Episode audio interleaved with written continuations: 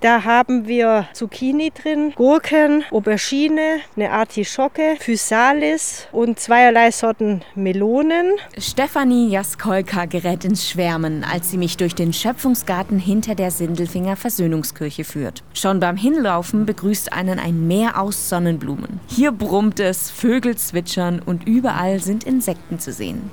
Ein naturnaher Garten eben. Also es ist eigentlich so, wie es der Name sagt, der Schöpfungsgarten, das, was uns die Schöpfung vorgibt, durch diesen Garten, so entwickeln wir es weiter. Denn hier war vor einem Jahr noch wildes Gestrüpp und keine schön bepflanzten Hochbeete zu sehen. Dafür musste die Gruppe um Stefanie Jaskolka im Frühjahr erstmal richtig kräftig anpacken. In tagelanger Arbeit wurde der überwucherte Garten gerodet, Beete gebaut und bepflanzt und Bienenstöcke aufgestellt.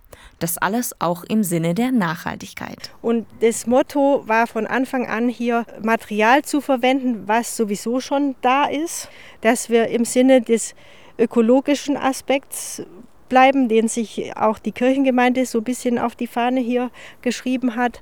Stefanie Jaskolka ist Kirchengemeinderätin in Sindelfingen. Sie hatte die Idee für den Schöpfungsgarten. Seitdem koordiniert sie das Projekt.